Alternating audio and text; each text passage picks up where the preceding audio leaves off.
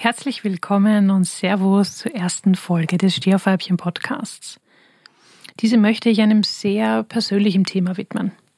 Eigentlich hatte ich schon vor Tagen die ersten Folgen für diesen Podcast im Kasten und war kurz davor, live zu gehen. Und dann habe ich alles über Bord geworfen, weil mich das Gefühl geplagt hat, dass das nicht das Richtige ist, dass das nicht das ist, was ich dir, was ich der Stehaufweibchen-Community schenken möchte.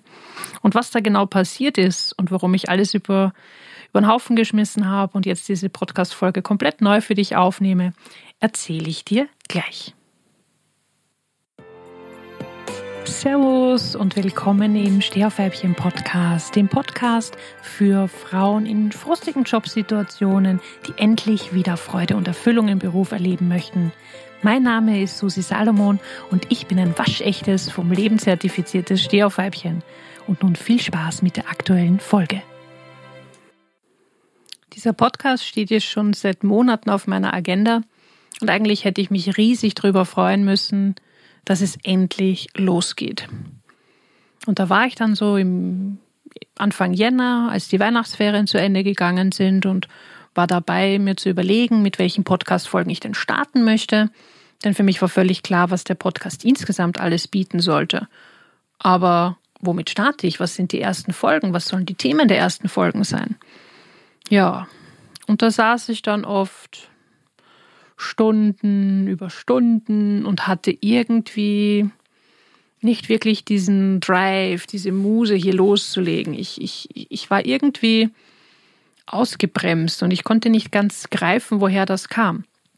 Zuerst hatte ich die Vermutung, dass es vielleicht daran liegt, dass ich noch erschöpft war von dem ganzen Stress aus dem Vorjahr, weil man muss einfach dazu sagen, das war ein ganz ein intensives und wirklich, wirklich sehr stressiges, intensives Jahr und ich hatte in den Weihnachtsferien nicht wie erhofft die Möglichkeit, mich dort so richtig schön zu erholen.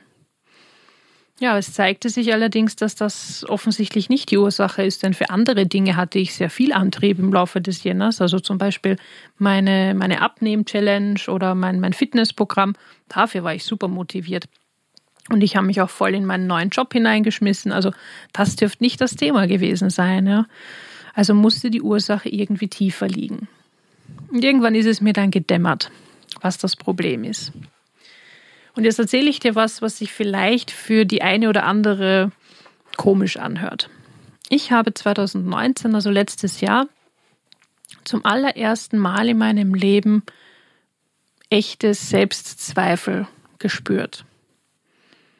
Man muss dazu sagen, ich bin so ich gehöre zu den Menschen, die gesegnet sind mit einem starken Selbstwertgefühl, mit einem starken Selbstvertrauen.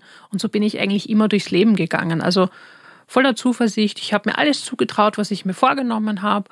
Und ähm, eigentlich gab es nichts, was mich wirklich in meinem Wert ähm, geschädigt hätte oder wo, wo ich das Gefühl hätte, okay, das, ich bin jetzt weniger wert oder, sondern mein Selbstwert war immer stark und immer aufrecht und ja, da gab es nicht viel, was da hätte was dran rütteln können. Es gab äh, genau, ich glaube, zwei Lebenssituationen waren es, ähm, wo ich den Sinn im Leben verloren hatte. Und da könnte man sagen, wenn man möchte, das hat natürlich auch an meinem Selbstwert gekratzt, weil ich zu dem Zeitpunkt das Gefühl hatte, dass es völlig egal ist, ob ich da bin oder nicht, weil für die Welt macht es eh keinen Unterschied. Ja? Also wenn man möchte, könnte man sagen, in solchen Lebensphasen, in solchen depressiven Phasen, ähm, wo man sich auch mit Selbstmord und so weiter beschäftigt, da, okay, kann ich einräumen, habe auch ich sowas wie Selbstzweifel gehabt. Aber ansonsten so, im, im Leben eigentlich nie.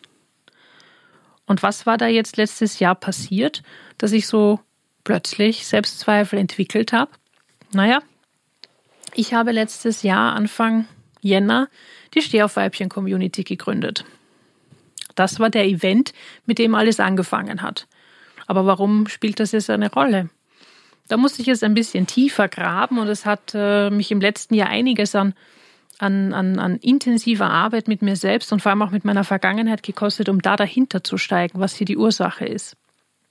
Ich habe Zeit meines Lebens, also 38 Jahre lang, Ich bin jetzt 39 und werde 2020 40.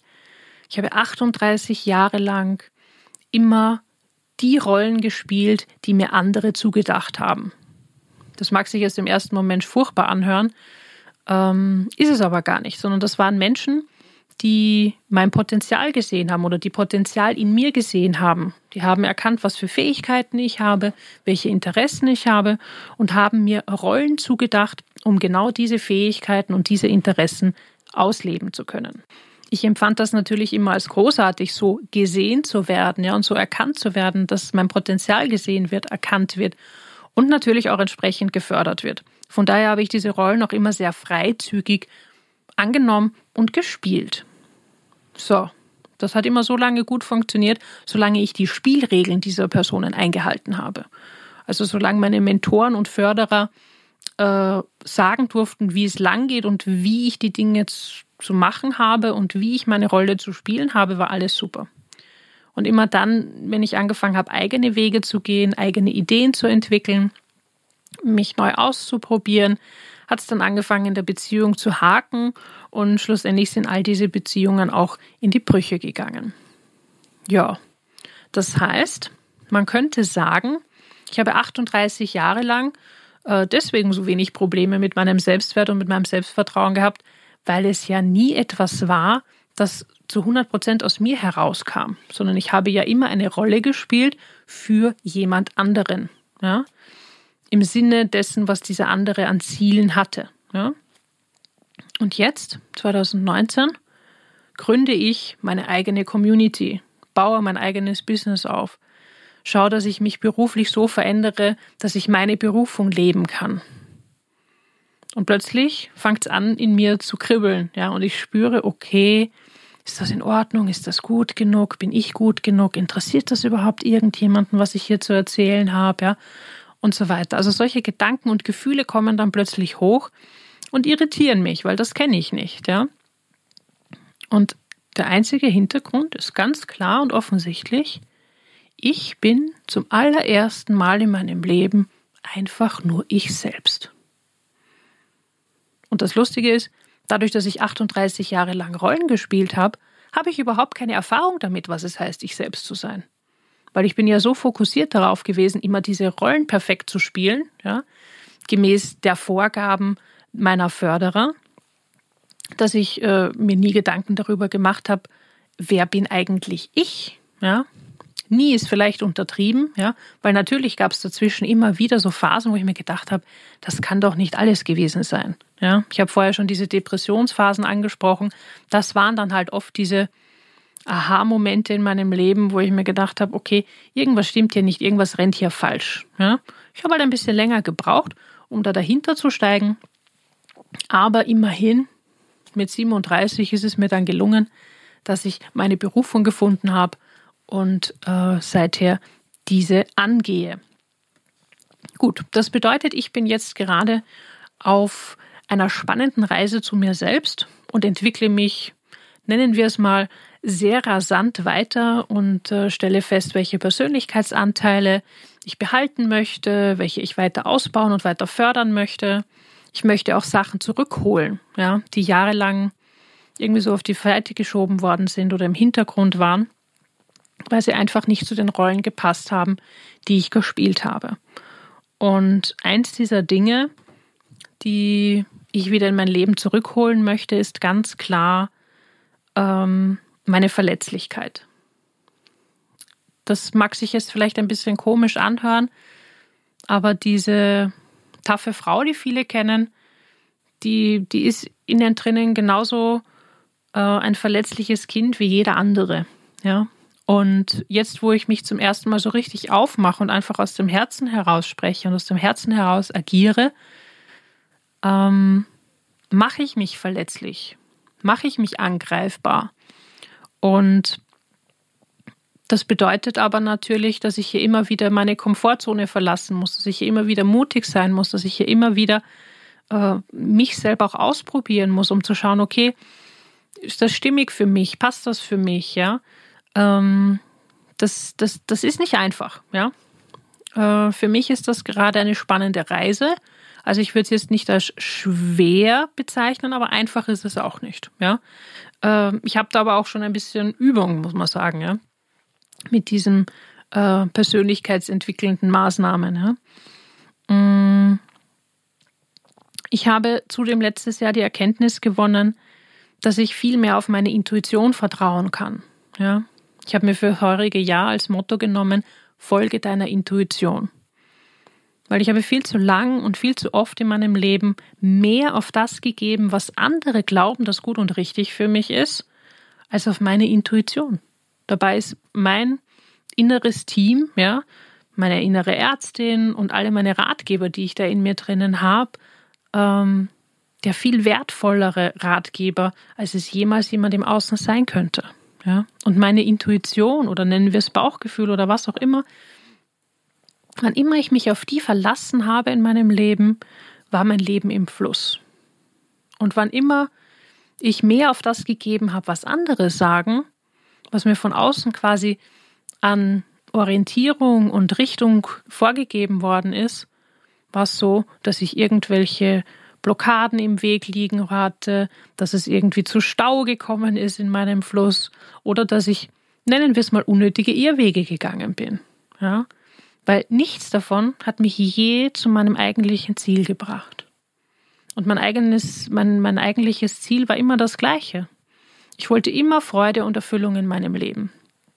Ich wusste lange Zeit nicht, wie ich diese erreichen werde, bis ich meine Berufung gefunden hatte, aber immerhin, ich, ich hatte diese, diesen Wunsch und dieses Ziel vor Augen, ich will Freude und Erfüllung in meinem Leben und ich werde herausfinden, wie ich dazu kommen kann.